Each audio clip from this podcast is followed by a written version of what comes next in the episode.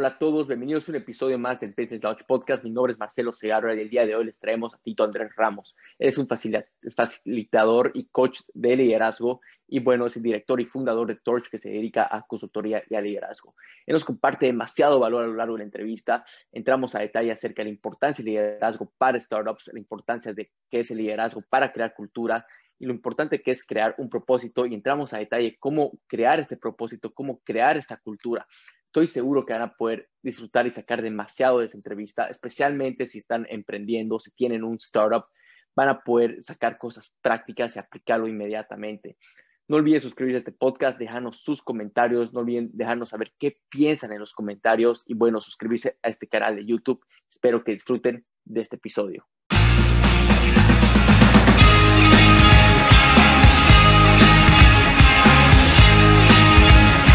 Hola a todos, bienvenidos a un episodio más del Business Launch. Mi nombre es Marcelo Segarra. El día de hoy les traemos a un invitado especial, un invitado especializado en un tema que la verdad me encanta, que llega a ser un tema de liderazgo. Tito Andrés Ramos, ¿cómo estás? ¿Cómo te encuentras el día de hoy? Querido Marcelo, un placer para mí estar acá, disfrutar de este tiempo con vos, compartir de esto que me encanta a mí también, que me apasiona y creo que nos hemos eh, conectado muy bien justamente por ese, por ese punto en común, ¿no? Que es el liderazgo y para mí honrado de poder estar acá y, compartir lo que pueda con las personas que te escuchan y te ven. No, sí, sin duda, sin duda, Tito. Y mira, te quiero agradecer nuevamente por darte un, tiempo para compartir conmigo, con la audiencia, sobre ese tema que es crucial. Eh, quisiera dar un poco de background a la, eh, tuyo a la audiencia y luego ya arrancamos tú mismo contándonos tu historia. Dale. Tito es el director y fundador de Torch, que es una consultoría de, de liderazgo, ¿no? Y eh, bueno, es un facilitador, todo un coach, eh, trainer del tema igual de liderazgo justamente, como también co-director del Founder Institute de Silicon Valley de Bolivia. Y igual, por supuesto, todo un emprendedor que ya igual nos vas a comentar un poco más adelante, eh, Tito. Mira, Tito, la verdad que ya quisiera un poco ya expandir sobre este tema, pero creo que es necesario que la audiencia sepa cuánto tiempo ya llevas tú en, en, este tema de liderazgo, eh, y simplemente saber, ¿no? Porque normalmente escuchamos si un líder es que, que nace o, o, simplemente se forma, ¿no? Entonces, vamos a entender un poco contigo. Eh, ¿Por qué no empiezas ex explicándonos quizás unos dos, tres minutos de, cómo surgió esto? Claro que sí. A ver, yo te, yo desde muy chico, y aquí yo soy consciente de que soy un privilegiado, porque no todos son expuestos a, a, la formación que de alguna manera fui, fui expuesto. Eh, pues justamente por el background de mis padres, por el trasfondo de mis padres, eh, que trabajan en una ONG internacional eh, en Bolivia, son directores de la ONG en Bolivia. ellos, ellos son expuestos a muchas capacitaciones y entrenamiento de liderazgo. Entonces, desde muy chico, de los 13, 14 años, yo fui expuesto a poder traducir material, traducir contenido, traducir speakers que venían de afuera entonces yo tengo, puedo decir, una trayectoria de 15 años de entrenarme en liderazgo, de saber y estar involucrado en el tema del liderazgo y que también me apasione, ¿no? Me guste, que, me, genere a mí conexión con, mi, con ese porqué adentro. Y de nuevo, 15, 16 años en, en, esto, haciendo expuesto.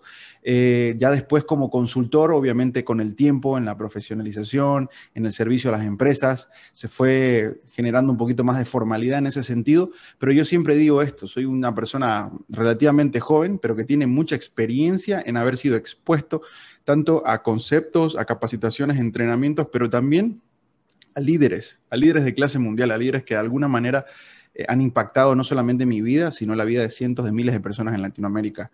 Y como, como recuerdo, como lo dije al comienzo y lo recuerdo y lo recalco siempre, considero de que soy una persona privilegiada por eso y eso me, hace una persona humilde, o sea, no, no, lo merezco, pero de alguna manera fue parte de, lo que me tocó y fue parte de lo que, eh, de lo que me formó desde muy chico. Entonces, desde muy chico expuesto a los conceptos de liderazgo, desde muy chico, eh, de alguna manera eh, rodeado en un ambiente que hablaba, respiraba, crecía y creía en el liderazgo, ¿no?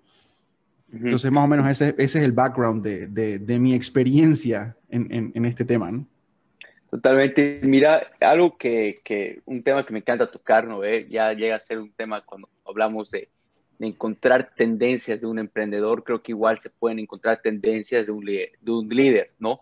Entonces, eh, no, no quisiera mezclar ese concepto, obviamente buenos líderes que igual no son emprendedores, pero eh, simplemente igual eh, hay estas tendencias, ¿no? y mira, yo te lo digo así por, por muy chico, igual no es algo por, por, por resaltar, pero yo cuando estaba en séptimo grado, hablándote de unos 12, 13 años, ahora mi profesora y me dice, mira Marcelo, yo creo que tú vas a ser un buen líder. Y a mí eso, eso realmente me, me reflejó algo como que eh, cuando escuchas la palabra líder sientes que va a ser mucha responsabilidad, ¿no? Vas a tener una responsabilidad grande. Entonces, ¿qué tendencias viste tú y cómo lo tomaste desde muy pequeño este mm. mismo tema de líder? Y te, lo digo porque igual contamos con una audiencia que puede ser, eh, o sea, están relativamente esparcidas, ¿no? Empezando desde muy jóvenes y estas cosas, estas tendencias se dan desde muy pequeños, o sea, cómo resaltan en su grupo de amigos, cómo resaltan en su clase, en su familia, o sea, hay estas tendencias y cómo puede uno saber esto, igual como tú lo pudiste este, distinguir. Sí, a ver, sin duda, sin duda que esa, esa discusión del, del líder nace o se hace una discusión de, de cientos de años atrás, ¿no? O sea, es una, es una discusión que se viene conversando hace mucho tiempo. Yo considero que ambas, o sea, son dos cosas, las dos cosas. Vos podés como, el, como liderazgo es una habilidad, vos podés nacer con esa habilidad o vos podés aprenderla. Entonces siempre yo lo hablo así, de, de, esa manera. Entonces yo considero que en qué momento quizás fue yo dándome cuenta que me gustaba liderar, quizás eh, desde más o menos la edad que vos mencionabas, cuando nosotros hacíamos eh, quizás exposiciones en grupo, no sé si, si, si, si a lo mejor en tu, en, tu, en tu colegio hacían eso, exposiciones grupales, donde todos hacían una tarea y tenían que exponer. Yo siempre era de las personas que les decía a mi grupo, ustedes hagan el tema, yo lo expongo. Ustedes hagan el tema, yo lo expongo. Siempre para mí fue fácil conectar ideas y siempre fue fácil de alguna manera generar, si vos querés, eh, conexiones e influencia. Yo no era la persona más grande en el curso, yo nunca fui la persona más eh, no sé, mejor vestida, nunca fui la persona mejor, que no sé, el mejor deportista, aunque sí me gustaban los deportes, pero yo siempre tuve eso especial raro que las personas hacían o, querían hacer cosas conmigo. Eh, y eso me di cuenta desde muy chico, desde muy chico. Mis padres lo llamaban y lo llaman hasta el día de hoy, que tengo una gracia especial con la gente. Y eso eh, sin duda lo fui, si vos querés, capitalizando al pasar los años. Pero antes para mí eso era algo raro. Y, la verdad es que no fui consciente de eso hasta mucho tiempo después. Eh, pero lo que yo quizás me daba cuenta era en esas cosas, ¿no? Me gustaba eh, juntar a mis amigos en la casa, me gustaba, por ejemplo, a mí no me gustaba hacer trabajos solos. Las tareas me gustaba hacerlas en grupo con personas. Y el liderazgo tiene mucho que ver con relaciones. Entonces eso para mí es, es, clave de que si vos estás hoy eh, en el colegio, si estás escuchando, no sé, en la universidad, estás en la universidad y tenés estos, estos rasgos que, que de alguna manera son naturales, quizás estás, estás preparando para eso.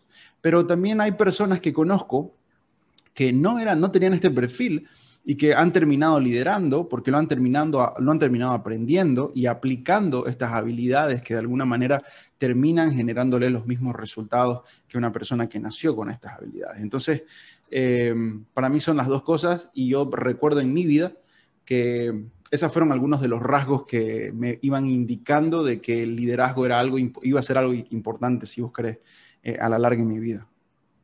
Totalmente. Mira, esto quiero resaltar con la, con la audiencia para uno, para que ellos se puedan eh, evaluar, ¿no? Porque yo igual considero que ese tema de poder evaluarse, poder mirar una retrospectiva, o sea, poder saber qué cosas o qué tendencias tienen ellos similares.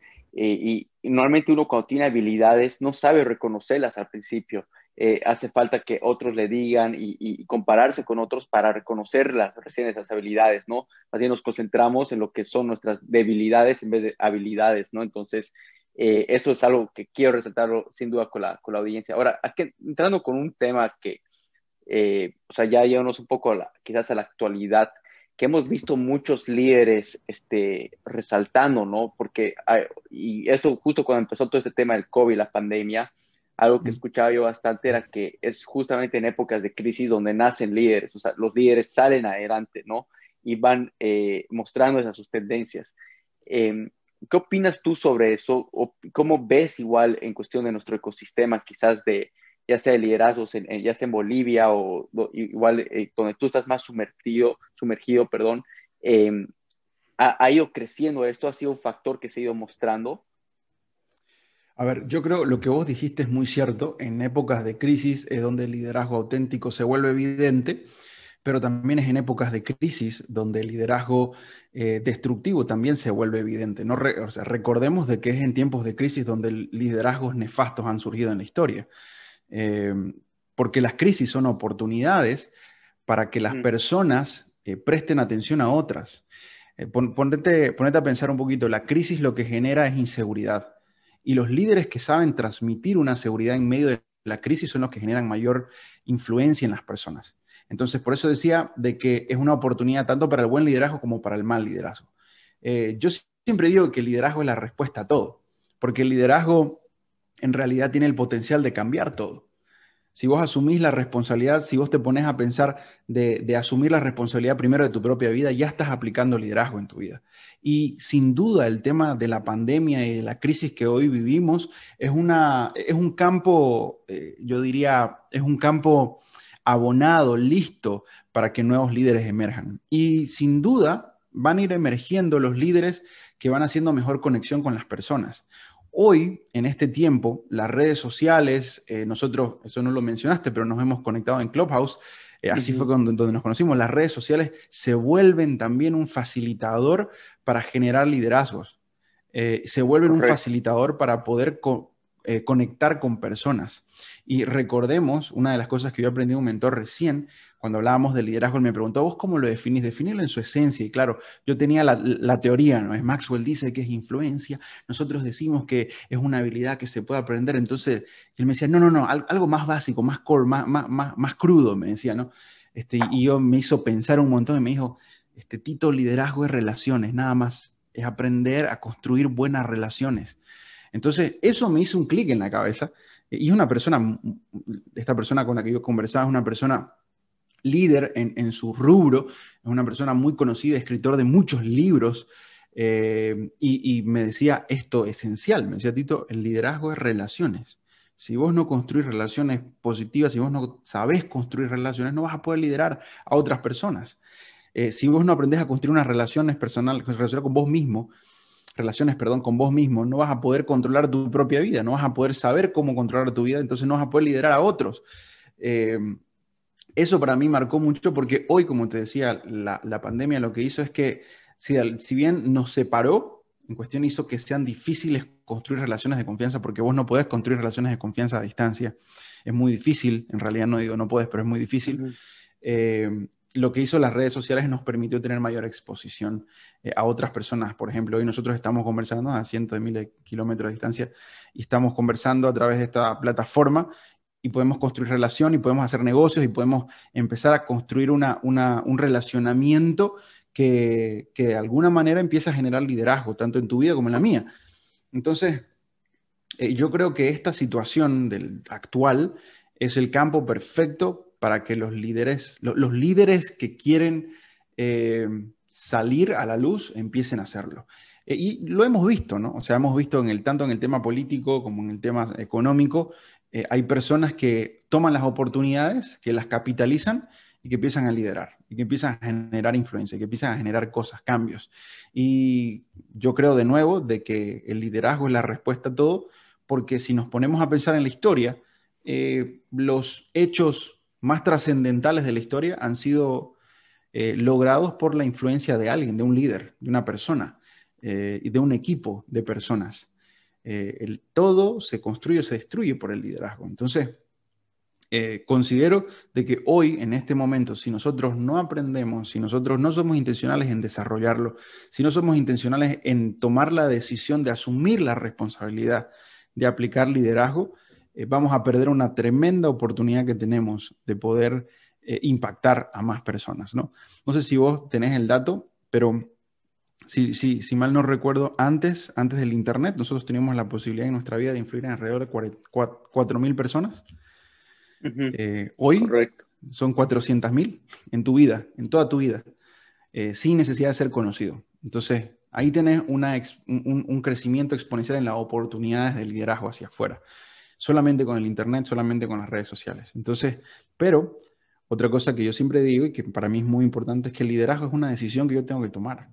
porque es una responsabilidad de trabajar más, de un, trabajo extra que nadie quiere hacer. Y, todos pueden liderar, sí, como todos pueden, qué sé yo, eh, andar en bici, pero, pero no todos deciden tomar el riesgo, no todos, no, todos deciden asumir el riesgo que, que, implica el liderar o el trabajo extra que implica liderar, ya sea tu propia vida o también liderazgo hacia afuera, ¿no? Porque hablamos del liderazgo, tenemos que hablar del autoliderazgo y ya nos vamos a poner un poco más teóricos, pero a lo que voy es, eh, considero que esta situación es, una, una situación eh, perfecta para crecer en audiencia, en influencia hacia afuera. Eh, y algo que yo siempre me pregunté durante toda esta cuarentena es, ¿yo voy a ser un consumidor de contenido o yo voy a ser un creador de contenido? Y no me refiero al creador de contenido en el, en el tema marquetero, me refiero, yo voy a consumir solamente, qué sé yo, videos, libros, lo que sea en este tiempo que no estemos haciendo nada, o yo voy a empezar a dar. Tomar la decisión de dar es, es, asumir la responsabilidad de liderar tu vida primero para poder tener que dar y después asumir la responsabilidad del tiempo, del esfuerzo que requiere el poder dar. Wow, wow mira, has tocado demasiados puntos eh, clave, Tito, entonces quiero un poco resaltar con la audiencia y un poco expandir, ¿no? Porque igual resonó bastantes cosas conmigo. El primero, hace unos minutos atrás mencionaste de algo que llega a ser un buen liderazgo y mal liderazgo. Normalmente existe esta creencia de que todo liderazgo es bueno, pero en realidad existe ambos, mal liderazgo y buen liderazgo. Entonces, em, ¿cómo crees tú que, que, uno puede filtrar esto y, y poder reconocer este tema de, buen liderazgo y mal liderazgo? Porque sin duda hay personas y, eh, es más, hasta influencers se podrían decir que igual de cierta manera son considerados líderes digitales, ¿no? Entonces, que, que, igual tienen ese tipo de mal liderazgo. Entonces, ¿cómo podrías tú explicarle esto un poco para que la audiencia esté consciente? Yo, lo explico de manera súper sencilla y simple, pero que es muy profundo al mismo tiempo. Eh, cuando nosotros hablamos de liderazgo, estamos hablando de influencia, como dice Maxwell, y la influencia en sí tiene una moralidad neutra. O sea, eso quiere decir de que no es ni buena ni mala. Vos podés utilizarla para bien, puedes utilizarla para el mal. Eh, entonces, ¿dónde radica el poder del liderazgo positivo o auténtico, como nosotros con Torch lo hemos definido? Eh, el poder radica en el corazón del líder. O sea, la diferencia entre un líder bueno y un líder malo, por eso es muy simple, es el corazón. ¿De qué está lleno el corazón? Porque de qué está lleno el corazón, las acciones van a reflejar eso. Eh, te voy a dar un ejemplo. Eh, los líderes que se vuelven arrogantes con el tiempo es porque en su corazón hay arrogancia. Los líderes que se vuelven más influyentes en el tiempo son aquellos que han abrazado el principio de humildad son aquellos que han abrazado el principio de servicio, por ejemplo. Son aquellos que han abrazado el principio eh, de interés genuino por el prójimo, por la otra persona. O sea, nosotros no podemos eh, pretender liderar de manera auténtica si nosotros no nos va a interesar la vida de los demás, si solo nos interesan los resultados, si solo nos interesa llegar a la meta, que eso es algo que muy, muy una tendencia muy fuerte hoy, bueno, hace muchos años ya en Estados Unidos se cambió, pero esa tendencia sigue y se mantiene en Latinoamérica, de que el líder es el jefe y el jefe es el que manda y, tiene que aprender a mandar más o menos, ¿no? El paradigma ese que hoy creo que es bueno, eso podemos tocarlo un poquito más adelante, pero ese paradigma de que eh, el líder se al líder se le puede permitir equivocarse, pero no dudar, que es un paradigma antiguo del liderazgo que hoy es relevante, pero a lo que iba es que el, corazón del líder es aquel que te, determina los buenos y los malos liderazgos. Ahora, de nuevo, yo, yo puedo medir eso con las intenciones, yo puedo medir eso con cómo reacciona el líder bajo presión, yo puedo medir eso en cómo trata a sus, a sus seguidores, a las personas que está alrededor, yo puedo medir eso en de qué manera la persona está, a ver, si el líder está enfocado más en, él, eh, hay una enorme probabilidad de que en su corazón esté solamente él y no le importe lo demás, no le importe la meta, no le importe lo demás. Entonces, nosotros definimos con Torch el liderazgo auténtico como una habilidad de influir en un equipo de personas para lograr una meta una misión, la cual beneficia a todos. Esa, es la esencia del liderazgo, o sea, para, del liderazgo auténtico, el liderazgo bueno, positivo, si vos querés, es aquel, aquel liderazgo que, que el líder está pensando en la meta, pero porque sabe que el cumplimiento de esa meta no lo va a beneficiar a él, Va a beneficiar a todo el equipo. Exactamente, va a beneficiar a todo el equipo. Entonces, vos vas eh, llevando a las personas a desarrollar su potencial, a desarrollarse como líderes para llegar a ese lugar. Ahora, de nuevo, vuelvo al mismo punto. El corazón del líder es clave. La humildad, los principios de, si usted te, mencionaba servicio, el servir a otros, hay un el modelo del, servant leadership, digamos, liderazgo de, servicio eh, como, esencia de la influencia, porque es así, es así, generas influencia cuando servís. Es, natural en el ser humano que vos generes influencia sirviendo a los demás, porque, por ejemplo, si yo te pregunto, ¿quiénes son las personas que más, más han influido en tu vida? 95% de la gente responde sus padres quiénes son la gente que más han influenciado a sus padres. Totalmente. ¿Por qué? ¿Por qué? Porque tus padres te vistieron, te sirvieron, te vistieron, te dieron comida, te, levantaron cuando te caíste, te abrazaron, te consolaron, te dieron dinero, te dieron recursos, te, te sirvieron. Entonces, eh, servicio, eh, humildad, una, uno de los puntos más importantes del corazón del líder, eh, para un, de, un liderazgo positivo o, o, como te decía, auténtico, es la integridad. La integridad. La capacidad del líder de ser la misma persona tanto en público como en privado. La misma persona tanto cuando la gente me ve como cuando no me ve. Es, ese detalle, ese detalle del corazón del líder es muy, muy importante. Es muy determinante para poder saber, para poder medir un buen liderazgo en el tiempo. Ahora, yo siempre digo esto, los buenos líderes se miden en el largo plazo no los puedes medir en el corto plazo. porque en el corto plazo vos podés hacer cosas que son maravillosas, vos puedes hacer cosas que son eh, trascendentales, vos puedes hacer cosas que son eh, muy buenas, pero a la larga no mantener eso. Entonces, por eso digo, los buenos líderes son aquellos que se miden y se evalúan en el largo plazo eh, y el impacto que tiene en el largo plazo. No sé si respondí a tu pregunta. No, no, sí, sí, totalmente. Y acá, para expandir un poco, es justo igual donde igual uno puede resonar con esto de, si no estoy mal, es este tema de Maquiavelo, ¿no? De poder este, liderar con amor, liderar con miedo, que es justamente lo que, mm. lo que agarrabas. Eh, el liderar con miedo es el jefe, ¿no? Por decirlo eh, a la antigua, a lo tradicional. Y liderar con amor, lo que ahora se está yendo en esa nueva forma de liderar, ¿no? Y acá, justamente igual lo, lo que comentaste, ¿no? Eh, de las características de poder estar integrado para mostrar esa autenticidad como, como líder es crucial. Entonces, quisiera expandir un poco en qué otras características tú ves comunes o necesarias en un líder. Eh, y esto justamente para que uno, porque estas características son igual como las, las subhabilidades o las habilidades que podrían desarrollar, ¿no? Y, uno tiene que trabajar. Entonces, ¿cuáles, si podrías nombrar unas tres a cinco, las que tú veas necesarias, que la audiencia debe estar consciente eh, para poder aplicarlas o mejorar, ¿no? un, líder para mí, primero que nada, tiene que tener claro y definido un porqué. Eh, por la sencilla razón porque, que el que no sabe a dónde va, cualquier micro le sirve. O sea, el que no sabe a dónde va, decide cualquier cosa. Y vos no podés tener la responsabilidad de llevar a otra persona hacia cualquier cosa. Entonces, lo primero es tener muy bien definido su porqué.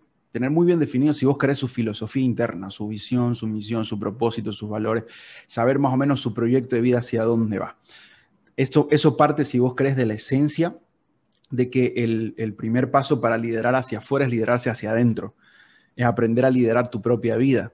Entonces, ese es el primer paso. Y eso está ligado al segundo paso que es el self-awareness en inglés, yo no sé en español, autoconocimiento, el saber ser, la autoconciencia, el, saber cómo soy, el ser intencional en conocer cuáles son mis fortalezas, mis debilidades, el saber cuáles son mi temperamento, el saber cuáles son las cosas que, que me gatillan a enojarme, a reaccionar feo, cuáles son las cosas en las que realmente me apasiono y soy bueno haciendo y poder colocarme y decidir a la luz de eso. Mientras más me conozco, más posibilidades tengo de liderarme. Mientras, por ejemplo, eh, yo sé de que soy una persona que le gusta competir. Yo soy una persona muy competitiva, soy una persona que de alguna manera en los deportes, en todo lo que hago, estoy siempre pensando en ganar y me gusta eso. Y eso me, empuja. Entonces, si yo soy una persona competitiva, eh, yo sé que cuando venga otra persona competitiva, yo tengo que, si yo soy consciente que soy competitivo, me voy a dar cuenta que ese deseo de ganarle que puede generar conflictos, que puede generar eh, discusiones que puede generar que no lleguemos a la meta, porque si somos un equipo, eh, vamos a, chocar en vez de aportar. Si yo soy consciente que ese es mi temperamento, si yo soy consciente que yo soy competitivo, puedo aprender a controlarlo, puedo aprender a, darme cuenta de decir, mm, esto que estoy sintiendo, cada que este tipo habla, no es que el tipo esté loco o es un burro o se cree la, la no, es que yo estoy sintiendo eso porque mi deseo de competir. ¿Me dejo entender? Correcto. Entonces, en la medida que yo me conozco, en la medida que yo me conozco, tengo la posibilidad de colocarme en situaciones que, que utilice mis fortalezas. Entonces, puedo liderarme mejor y puedo evitar las situaciones o los lugares donde sé que puedo ser eh, destructivo. Porque todos nosotros, eso también hay que ser conscientes, somos eh, tenemos, estamos, formados por cosas buenas y cosas malas. Tenemos roles constructivos de liderazgo, pero también tenemos roles destructivos. Entonces, mientras más me conozco, mientras más sé de mí mismo, más me puedo controlar. Entonces, de nuevo, un, sentido profundo de visión o de propósito, de significado, si querés llamarlo así. Eh, segundo, una, un profundo autoconocimiento o autoconciencia y dominar eso, digamos, ¿no? Básicamente eso. Eh, tercero, un buen líder es aquella persona, eh, sacando el corazón, porque ya no estamos hablando de los principios, pero es una buena persona, es una persona que tiene una buena autoestima. O sea, un buen líder no puede, si, un buen líder no tiene una, si no tiene confianza en sí mismo, si no tiene una buena visión de sí mismo, una buena percepción de sí mismo, va a estar compitiendo, va a estar todo el tiempo sintiéndose mal cuando alguien gane, cuando alguien del equipo logre algo, se va a sentir menos, va a sentir ese, esa, esa yo, digo, es, una, es, un pensamiento bastante tonto eh, y esto se da muy común en, en los cargos gerenciales en, en, el país. Yo he podido hacer consultorías a distintas compañías y se nota cuando vos tenés a un jefe o a un gerente que tiene miedo de desarrollar a su equipo por miedo a que le vuelen el puesto. O sea, tiene miedo de desarrollar a otros por miedo a que le... Y eso es falta de autoestima. Eso es falta de, valor propio. Entonces, diría eso. Cuarto, y, aquí creo que... Perdón que te, corte, porque creo que este es un punto crucial el que acabas de mencionar, ¿no? Y, ya igual viendo acá tu, tu, experiencia, ¿por qué crees que es esto? ¿No? O sea, aparte de tener, o sea, ¿por qué uno no puede desarrollar esa autoconfianza? esa parte del temor quizás de que le quiten el puesto, quizás mm. crees que pueden haber hechos o, o, algo que influye ese subconsciente a no querer eh, mejorar esa confianza o sentir esa desconfianza, porque uno lo digo porque lo veo en mi misma empresa, ¿no? Lo veo entre mi misma empresa en personas que trabajan conmigo y no entiendo, o sea, yo trato de reflejar y constantemente hacer que, que, que ellos, uno, sientan el, el, uno, el aprecio y dos, realmente que hacen buen trabajo y que se les da la confianza, pero dudan de a veces ellos poder eh, seguir adelante, ¿no? Y es justamente eh, algo que quizás esté en su subconsciente. Entonces, ¿por qué crees que es esto? Y cómo, y dos, ¿cómo se puede combatir? ¿Cómo lo este arreglamos? tercer punto. Ajá, exacto. a ver, yo creo que eh, muchas, y esto lo digo desde, desde haber escuchado y haber de alguna manera escuchado y ser expuesto. Mi papá tiene un, un, estudio en, psicología familiar. Entonces, él, maneja muy bien el tema de autoestima, maneja muy bien todo el tema este de, eh, de la autopercepción, etcétera, etcétera. Entonces, lo que yo he escuchado y lo que yo sé de él es que gran parte de estos problemas empiezan en la niñez. O sea, gran parte de estos problemas son, son cuestiones que vos heredaste de tus padres. Y no lo heredaste porque tu padre tenía mala autoestima, porque a veces sí, pero la gran mayoría de las, de, las personas que tienen este problema es porque han tenido situaciones, han sido expuestos a situaciones que le han que han mellado su confianza desde muy chico con las personas que más confían. Y eso nos pone a nosotros los padres, porque yo soy padre, eh, nosotros los padres en una enorme responsabilidad con nuestros hijos, de cuidar nuestras acciones, de cuidar nuestras reacciones, porque son esas reacciones las que generan huellas en el subconsciente, que en el momento que la presión vuelve, eh, o, se, se, gatilla hacia ese lugar, la persona automáticamente cae a la huella de, que no sos suficientemente bueno, sos un burro, no haces bien las cosas, no puedes hacer nada bien, ¿por qué no haces nada bien? Todas esas preguntas que están marcadas en el subconsciente. Entonces yo diría, uno tiene que ver con eso, ya sea los padres, los profesores, los que sea.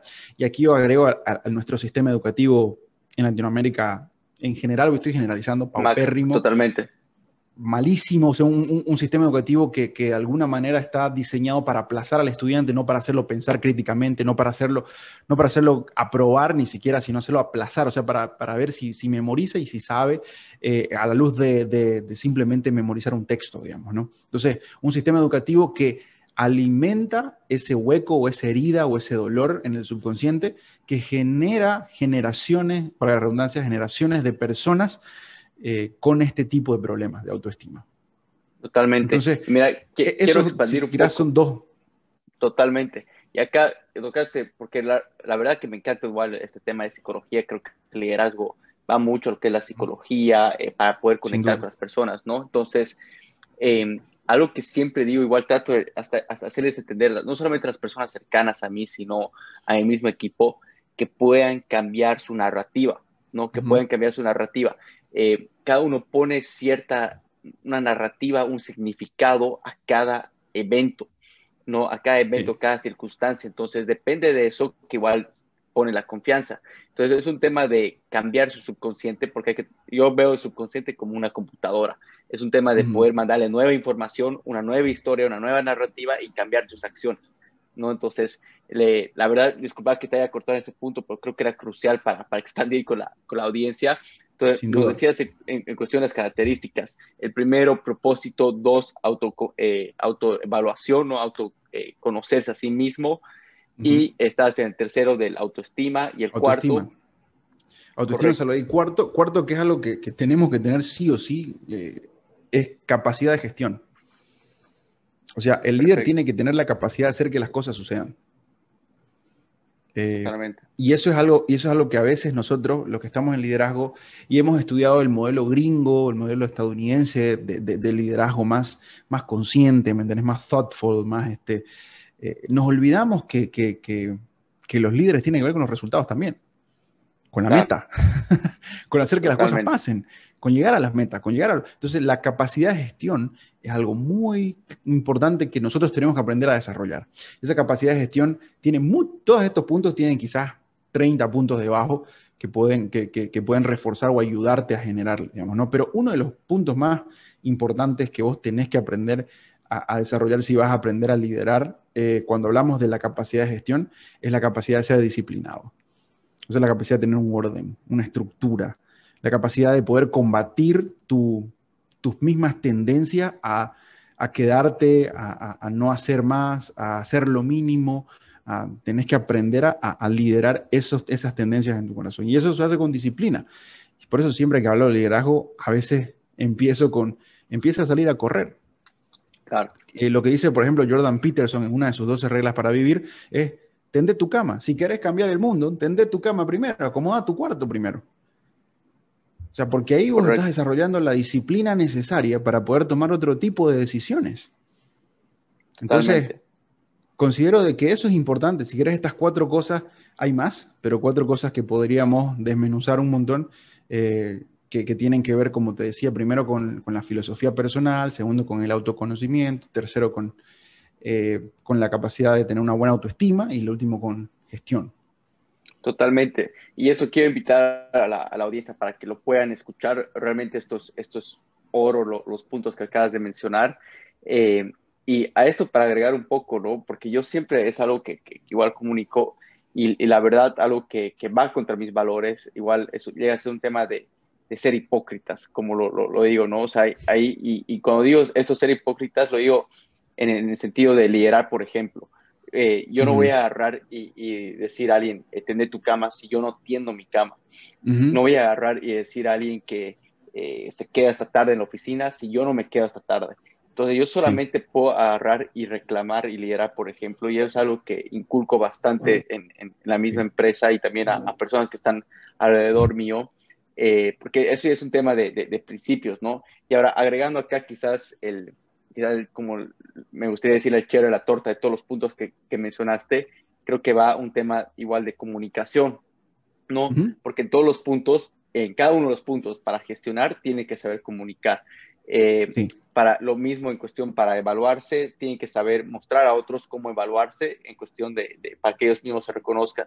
Y tal vez igual en lo más importante, creo que en el mismo tema de la visión, saber comunicar esa, esa visión. Entonces, eh, quisiera un poco expandir eso, que nos puedas eh, expandir de cómo uno puede comunicar correctamente una visión em, y para que otros puedan captar qué elementos tiene que tener esa visión eh, o de qué tiene que estar construida, ¿no? Sí, a ver, yo veo la comunicación como uno de los hilos, uno de los, porque hay varios, uno de los hilos que unen todas las otras cosas. Porque es transversal, como vos decías, vos tenés que saber comunicar para poder generar gestión, vos tenés que saber comunicar para poder eh, la autoestima, para poder desarrollar tu autoestima, comunicarte con vos mismo, digamos, ¿no? Aprender a qué, cuáles son esas, e, esas palabras que, autoafirmarte constantemente. Vos tenés que saber comunicar una buena visión, eso es parte fundamental. Eh, yo considero de que para poder aprender a comunicar una visión, primero la visión tiene que estar bien clara en el sentido de, eh, tiene que tener claro qué es lo que va a suceder en el futuro y esto es algo que yo también menciono, los líderes siempre son personas visionarias, siempre son personas que están mirando hacia el futuro eh, y están inspirando a las personas a ir hacia adelante, están inspirando hacia ese futuro.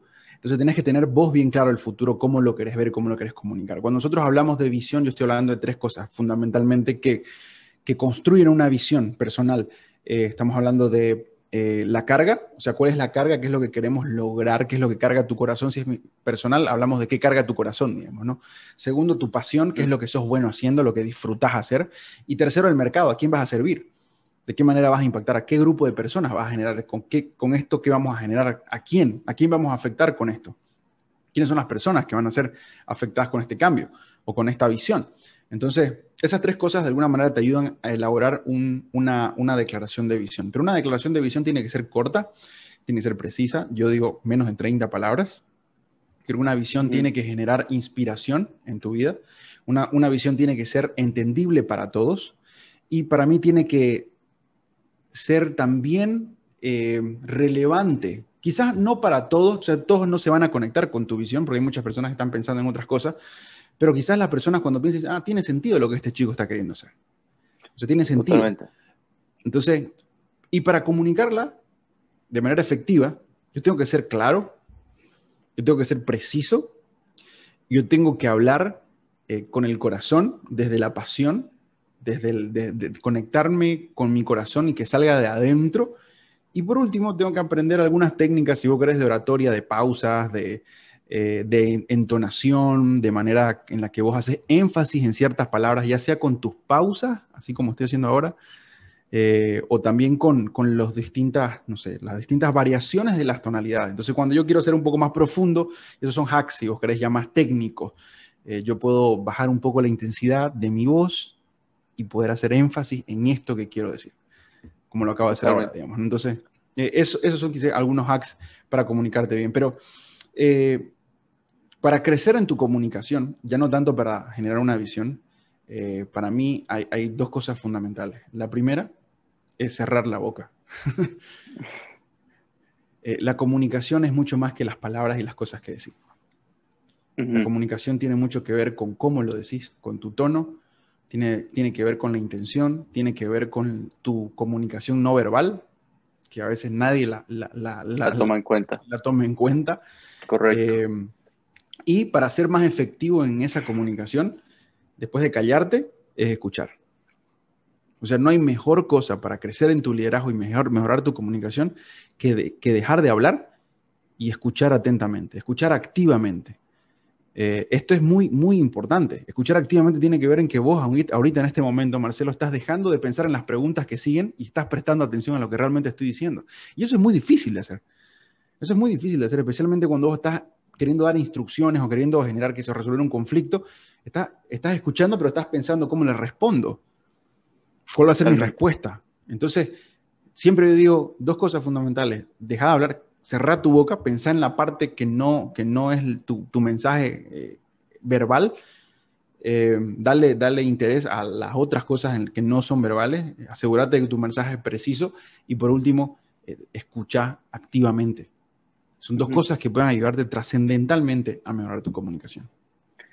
Lo, dijiste tal cual, Tito, y, o sea, como le digo normalmente, le, leíste al clavo en, eso. Y quiero resultar con la audiencia porque estamos con una audiencia de personas que buscan más y personas que quieren emprender, ¿no? Y quisiera acá, eh, quizás para que igual se den cuenta lo importante que es este tema, eh, de todas las empresas que tú has trabajado, ¿cuántas realmente han tenido que retrabajar o es más, construir una visión eh, adecuada para todo el equipo? Porque eso es sin duda algo, algo crucial, ¿no? Que falta eh, en todas las empresas, ¿no? Entonces, ¿nos puedes comentar un poco acerca de eso, de tu experiencia ahí? Yo te podría comentar de que casi todas las empresas, el 95% de las empresas con las que he trabajado necesitaban trabajar en su visión. ¿Sabes qué es lo más triste? Ninguno estuvo dispuesto a hacerlo. ¿Por qué? Porque la gente no está pensando que piensa que esto no es importante. O sea, porque el liderazgo considera de que lo importante son los números, que lo importante es lo inmediato, que lo importante son el, profit, es las ganancias. Eh, Simon Sinek tiene un libro maravilloso que se lo recomiendo, eh, que es el último que escribió, si no me equivoco, se llama The Infinite Game, eh, el juego infinito, donde habla de las empresas que tienen una mentalidad finita que se acaba y una mentalidad infinita que son las personas que están jugando el juego infinito. El juego infinito es hacer que el juego continúe. O sea, están jugando a que las cosas, que tienen una causa justa y esa la están buscando, la están persiguiendo. Entonces, por eso para mí es muy sencillo eh, no sentirme intimidado cuando hay otra consultora, cuando hay otra, que sea aceleradora o incubadora que aparece en el, en el, en el mercado, digamos, ¿no? ¿Por qué? Correcto. Porque yo estoy jugando el juego infinito. O sea, porque yo no estoy jugando contra ellos. Yo estoy jugando contra mí y hacia la visión. Si quieres, contra el tiempo. Yo estoy corriendo hacia allá. Entonces, si ellos se van a enfocar en pelear conmigo, está bien, que peleen conmigo. Pero yo no voy a pelear con ellos. Yo estoy peleando contra mí, contra lo que quiero lograr. Y lo que quiero lograr está allá arriba. Esa es la causa justa, digamos, ¿no? Y eso es lo que cambia la mentalidad. Entonces, por eso cuando yo me hablan, de, por ejemplo, de mi competencia, que he tenido muchas conversaciones acerca de esto, yo no tengo ninguna. Tengo, eh, tengo eh, rivales dignos. Tengo rivales que hacen que a mí me, me, genere más ganas de llegar a cumplir la causa justa que tengo como organización, ya sea Torch y sea las otras dos startups que estoy desarrollando. Eh, mi, cabeza está pensando en el juego infinito, no está pensando en el ahorita, en el momento. Entonces, como te decía, en Bolivia es muy difícil cambiar esta mentalidad. Es por eso que también he entrado al mundo de las startups, porque puedo ayudar a empresas a partir con las premisas correctas. Correcto. Mira, acá para, quiero expandir un poco porque eh, yo el momento que aprendí no tenía ni idea de lo que era liderazgo, simplemente la palabra líder era algo que me asustaba, ¿no? O sea, yo, eh, aprendiendo joven, era algo más como, ya, como tú decías al principio, yo soy el jefe de esto y listo, ¿no? Eh, y poco a poco se fueron sumando. Ahora, acá en esta parte eh, me di cuenta que yo nunca formé una visión, si bien yo la tenía la visión acá clavada en, mi mente, la visión, el propósito de por qué hacía las cosas, nunca lo comuniqué al equipo, ¿no? Y ya éramos un equipo de ocho personas. Eh, y simplemente, o sea, nunca lo comuniqué, siempre me lo guardé y siempre esperaba que ellos entiendan o, vengan a trabajar motivados. O sea, tenía expectativas sin haberlo comunicado. O estoy acá hablando realmente de todos los errores que he cometido eh, en, hacer esto, ¿no? Y veía una, es más, hasta una rotación de personal súper fuerte, eh, de personas que entraban, estaban cuatro meses, se salían, entonces un crecimiento que nunca podía llegar yo a cumplir los resultados que quería, ya que otros, o sea, porque yo solo no voy a poder, ¿no? Yo, y eso me di cuenta luego, ¿no? Igual porque era ese tipo de emprendedor que era todo do it yourself, o sea, lo tú mismo, lo hacía, y bueno, ahí eh, me metí a corregir el trabajo de otros. Y es ahí cuando me di cuenta, no se trata de yo hacerlo, se trata de agarrar y comunicar a otros exactamente cómo hacer las cosas. Entonces, eso quiero resaltar con la audiencia para todos los que quieren emprender. Y, es más, quisiera que nos puedas dar quizás eh, uno, unos pasos simples que debe hacer o tomar en cuenta un startup, ya sea empezando desde la visión, ya sea empezando eh, eh, de marcar su propósito, marcar, o sea, todas estas cosas. Entonces, ¿qué pasos simples tú dirías si los podrías nombrar, no sé, eh, eh, cinco, cinco pasos para que ellos puedan aplicarlo y sea algo accionable, algo práctico para ellos a partir de ahora? Para mí, para mí lo clave, lo clave es que la visión de tu compañía no te beneficie solo a vos. Entonces, idea una visión que genere beneficios a todas las personas que entren a tu compañía.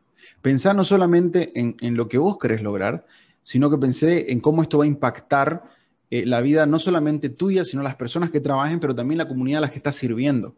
Y la comunidad me refiero al mercado, a las personas que estás sirviendo, a, las personas que le estás dando ese producto o servicio que le está mejorando su vida. por ese producto o servicio que estás dando. Entonces, eh, primero, asegúrate que tu visión sea, yo digo, transferible hacia los demás, que los demás se puedan conectar con esa visión, que puedan decir, sí, me gusta esa visión y camino hacia ese proceso y quiero estar en este, en este lugar y quiero dar mi tiempo, mi esfuerzo y los mejores años de mi vida quizás para que esto se logre. Entonces, que tu visión sea así, sea transferible. Eh, segundo punto, que es para mí muy importante, es que vos como CEO, como fundador, eh, sos el guardián de la visión. Sos aquella persona que en realidad el CEO se debería llamar el CVO, el Chief Vision Officer. O sea, tu rol es mantenerte y es mantener a tu equipo alineado a la visión. ¿Y cómo haces eso? Repetilo como un loro. Repetilo todos los días, todos los días hablar para qué estamos aquí, qué es lo que queremos lograr, esto es lo que queremos lograr. Estamos acá para esto, estamos queriendo alcanzar esto. Y, no me refiero a que repitas la visión como un loro, como, como si estuvieras rezando la visión. Me refiero a que, por ejemplo, ¿para qué estamos? estamos? Te voy a dar el ejemplo de Torch. Estamos acá para ayudar a las personas a tener mejores resultados en su vida personal y profesional, utilizando herramientas de liderazgo. Entonces, ¿qué herramientas de liderazgo podemos usar ahora?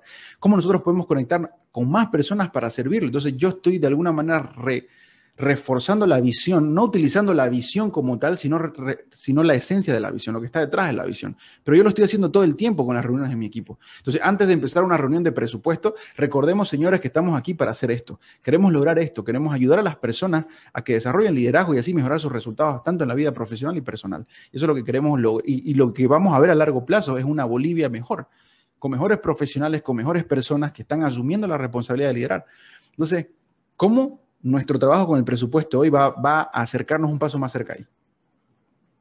Entonces, el punto número dos es volverte ese guardián de la visión. Y eso quiere decir que vos lo estás recordando todo el tiempo, le estás ayudando a tu equipo a que se enfoque en lo que realmente es importante. Tercero, viví la visión vos. Viví la voz, o sea, la gente la tiene que poder ver en vos. Si la gente no, si a vos no te ven conectado con la visión, si a vos no te ven que estás corriendo detrás de esa visión, si a vos no te ven haciendo el trabajo extra, si a vos no te ven haciendo las horas extras, si a vos no te ven eh, pagando el precio por perseguir esa visión, no vas a inspirar a nadie, no vas a hacer que la gente siga ni, ni, llegue. ¿Me dejo entender? Totalmente. Entonces, vivila, vivila. Cuarto, decidí sobre esa visión. Toma decisiones claves, como por ejemplo a quién vas a contratar, cuál es, por ejemplo, trabaja en la cultura organizacional antes. La cultura organizacional es lo que las empresas en Bolivia todas están adoleciendo de la cultura organizacional, todas. Incluso las que ganan el Best Place to Work, todas están adoleciendo de cultura organizacional, porque todas las empresas en Bolivia son empresas que son reactivas hacia su cultura. O sea, dejan que la cultura se forme y no trabajan intencionalmente y no trabajas intencionalmente en desarrollar una cultura. Entonces, empezá desde, desde antes a desarrollar una cultura. Yo digo, ¿cómo vos podés contratar gente si no tenés definida una cultura organizacional? ¿Cómo puedes contratar? ¿Cómo, ¿Cómo tenés un perfil de persona si no trabajaste la cultura? Si no tenés claro qué es lo que querés ver, si no tenés claro cómo es el, trabajador eh, ideal para este puesto, y no solamente en sus en su hard skills, sino en sus soft skills. Totalmente. En, esas habilidades blandas, en esas habilidades de conexión, esas habilidades de pasiones, en, esa, en ese alineamiento de visión. Por ejemplo, para reclutar en mi empresa, yo hago preguntas que quizás no están bien vistas por el protocolo. Yo les pregunto cuáles son sus sueños, yo les pregunto cuál es su plan de vida, yo les pregunto cuánto tiempo yo te voy a tener en Torch, y si se alinea a su, su proyecto con la visión de Torch, bienvenido. Y tiene las habilidades y todo lo demás. Pero para mí lo más importante y determinante es que tanto, tanto esta persona con su proyecto de vida pueda aportarle a la empresa como la empresa le aporte a ellos para su proyecto de vida. Entonces, para mí eso es determinante. Si Torch te va a aportar valor a vos, me interesa que estés. Si vos le vas a aportar, a, si tu proyecto de vida está en aportar, y a mí no me interesa que la gente haga carrera en Torch y se vuelvan, qué sé yo, este, eh, personas que estén trabajando 50, 60 años. No me interesa que, se queden a vivir en Torch. Yo quiero que la gente vea Torch como una plataforma para los lugares donde quieren estar, donde, donde sueñan estar. Porque mi visión es desarrollar personas, desarrollar profesionales, desarrollar líderes transformacionales para el mercado y para la vida. Wow. Eh, eso es básicamente lo que la visión. Entonces, cuatro cosas de nuevo. Tener la visión clara, que la visión se conecte con los demás, si vos querés. Eh, Punto número dos, volvete vos en el guardián de la visión, volvete vos en el que, en el que recuerda la visión todo el tiempo, está todo el tiempo conectando, recordando, eh, de alguna manera comunicando la visión a través de tus reuniones, a través de etcétera, etcétera. Trabaja intencionalmente en tomar decisiones en base a tu visión. No vas a poder vos nunca eh, generar cultura organizacional si no sos intencional en tomar decisiones en, base a la visión eh, que, tenés. Entonces, son algunas cosas que, que se vienen a mi mente ahora para poder ayudarte a vos que estás queriendo emprender a que lo hagas con las bases sólidas. Totalmente. Mira, Tito, eh, realmente muy bueno todo lo que acabas de mencionar. Es más, eh, para agregar un poco ahí mis, mis dos centavos, es poder agarrar y, al marcar esto llega a ser un filtro, ¿no? Un filtro de la gente que quieres que entre y la gente que no quieres que entre. Y este filtro, eh, cultura y todo, igual si es una empresa que está B2B, o sea, trabajando de servicio en servicio, igual es un filtro para saber qué clientes tú quieres tomar, qué clientes quieres aceptar. Entonces, sin duda, sin duda es, es algo fundamental, ¿no? Y tenerlo establecido. Y al tener esto establecido es lo que posiciona un negocio, posiciona una marca, porque la marca realmente comunica el porqué y los valores. No quieres apelar a todos. Al apelar a todos no apelas a nadie, ¿no? Entonces, es justamente eso que, quiero resaltar con la audiencia. Y acá llego, ¿no? Porque esto, y voy a ser un poco acá eh, egoísta con, con mi pregunta, porque sin duda como, como a veces como líder te, te, cuesta sacar palabras, te cuesta recibir ese feedback de, de, tus personas, ¿no? O sea, de tu equipo, gente cercana a ti. ¿Cómo puedes ser un líder para mejorar constantemente y, y realmente recibir un feedback sincero eh, y poder mejorar él, como líder, ¿no? Porque uno, eh, y esto lo digo porque estoy más que seguro que, quizás tú, como tanto yo, no puedo, o sea, evaluarme al, al 100% y ver mis, mis, puntos, mis blind spots, como lo, lo, suelo llamar, ¿no? Entonces, ¿cómo puede una persona hacerlo? A ver, tienes que exponerte al feedback. Y si vos no has expuesto al feedback, no esperes que la gente te dé feedback fácilmente. Entonces es un proceso que vas a tener que construir. Especialmente si son sus subalternos, o sea, son personas que están debajo tuyo. Pero tenés que hacerlo, tenés que exponerte, tenés que ser vulnerable. Ese es otro punto importante. Vulnerabilidad tiene que ver con admitir tus errores o admitir que no sabes esto, que no sos consciente, que no lo sabes. Y eso genera conexión con la gente. Dice, pucha, el jefe no sabe y nos pide ayuda a nosotros. Eso es espectacular. Entonces tengo la, capacidad de poder generar ese tipo de conexiones. Entonces, eh, pedir feedback constantemente, no solamente a tu subalterno, va a hacer que crees una cultura de retroalimentación. Y eso es importantísimo para generar una buena cultura organizacional. Entonces, pedí feedback constantemente a tu subalterno. Ahora, otra cosa que es importante, rodeate de líderes. O sea, rodeate de personas que están liderando y que están expuestas a las mismas presiones tuyas y generar relaciones de confianza que te permitan tener eh, la cercanía suficiente como para poder pedirle a ellos retroalimentación de tu liderazgo.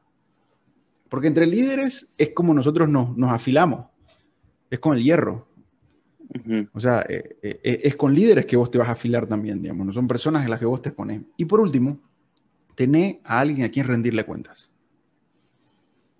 Tener a alguien a quien rendirle cuentas es clave. Entonces nosotros hablamos en Torch cuando hablamos de un proyecto de vida en tema de coaching, que ayuda muchísimo en tema de liderazgo, está muy ligado, es desarrollar un equipo de vida.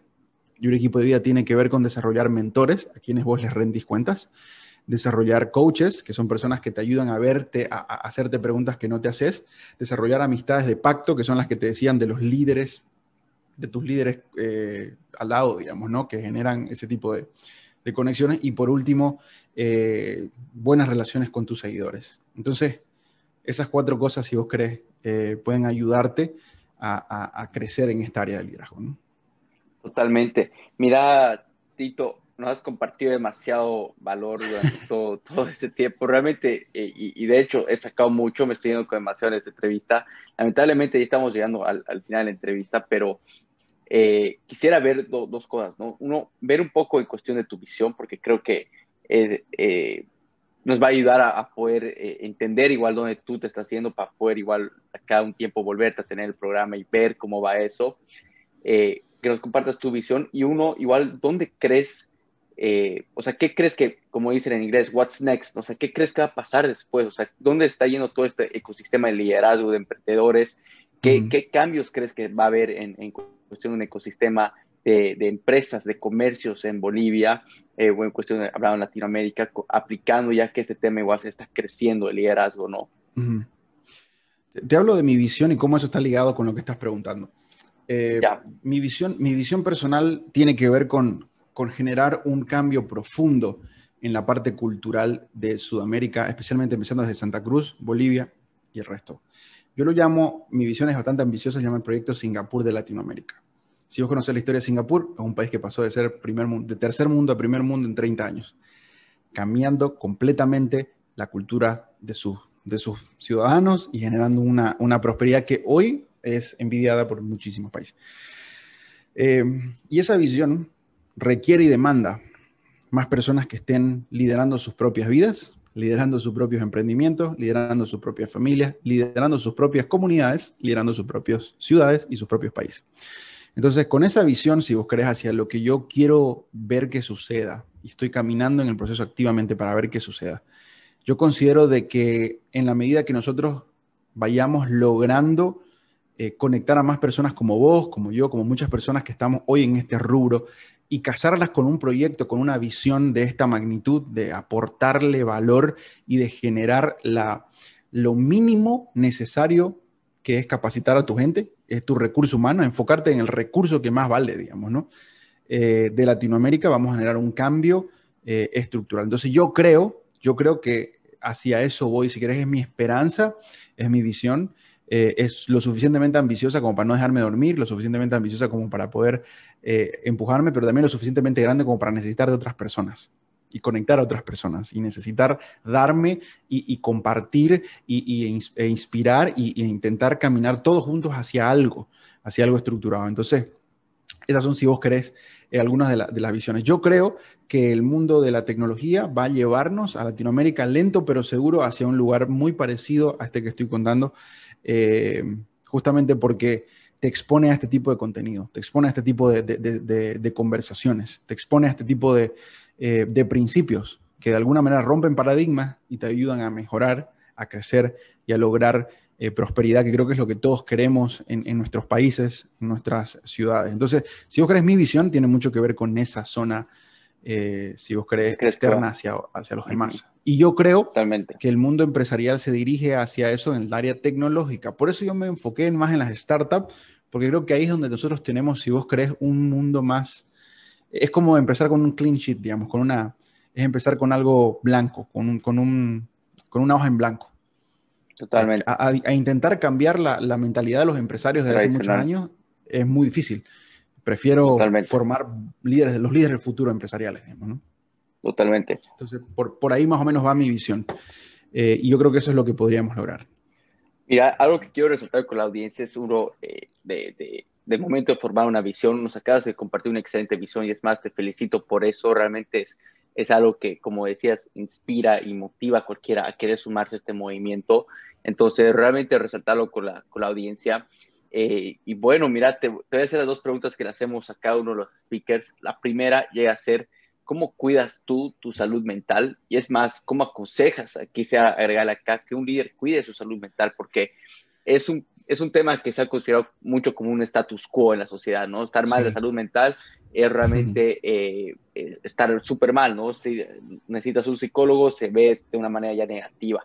Entonces, eh, ¿cómo cuidas tu salud mental y cómo puedes aconsejar a un líder que cuide igual su, su salud mental? Esa es una excelente pregunta y yo creo que cada uno puede cuidarla de la manera que más, eh, que más le encaje, pero yo te voy a compartir cómo yo cuido mi salud mental. Mi salud mental está muy ligada a mi espiritualidad. Entonces, y eso es algo que también se recomienda en todos los libros. La espiritualidad es parte fundamental del líder, porque estamos hablando de, los pensamientos, estamos hablando de, la, de las tentaciones, estamos hablando de controlar esas tentaciones, sea que vos creas en Dios, en el universo, en lo que vos querrás creer eh, yo creo que el cuidar tu espiritualidad es fundamental para poder tener una buena salud mental. Eh, el poder tomarte tiempo para poner, generar en tu, en tu agenda una disciplina suficiente como para poder meditar, como para poder eh, estar todo el tiempo conectado con tu yo interior, estar conectado con esa fuente de poder. En mi caso, como te dije, para mí es poder tener tiempos tempranos en la mañana de devocional, pasar tiempo con Dios, pasar tiempo meditando, pasar tiempo eh, orando, pasar tiempo leyendo, eh, qué sé yo, las escrituras, leyendo libros, leyendo, ah, pero sí o sí tener tiempos donde yo soy consciente de que, de que no se trata todo de mí, de que este mundo no gira alrededor mío y de que tengo eh, algo más para hacer, algo más para dar, tengo a quien rendirle cuentas de mis pensamientos, por ejemplo. Por eso hablaba lo importante de la accountability, de la rendición de cuentas. Eh, tengo a quien rendirle cuentas de esto, porque el líder que puede rendir cuentas de sus acciones, pero no de aquí. Por eso la espiritualidad te ayuda a rendir cuentas de aquí, y eso creo que es clave, porque aquí empieza todo. Entonces, yo recomiendo siempre cuidar la espiritualidad, sea como el líder decide hacerlo. Eh, eso es lo que yo hago y, eso es lo que yo recomiendo, que el líder cuide su espiritualidad y que el líder pueda tomar esos tiempos eh, de disciplina eh, personal para poder cuidarla proactivamente. Totalmente, mira, y, muy bueno. De hecho, igual es algo que, que, que me gusta igual compartirlo, ¿no? Ese tema de espiritualidad, no importa qué creas, pero tienes que estar bien internamente para poder tener algo bueno externamente, ¿no? Eh, así que sin duda, excelente, gracias. Y acá vamos con la segunda, que, que, es algo que quiero que la audiencia se vaya con algo ya concreto de este, de este podcast, de este episodio. Eh, sin duda has compartido demasiadas cosas, pero si podrías darles un consejo eh, para que ellos puedan aplicarlo, quizás un consejo que tú hubieras querido tener cuando estabas arrancando, ¿cuál sería? A ver, es sencillo para mí ese consejo. Eh, cargo de tus decisiones. Hacerte responsable de tu vida. No esperes a que la vida te obligue a ser responsable. Si yo le, me pudiera decir algo a mí hace 15 años atrás, es Tito Andrés, hacete cargo de tus decisiones.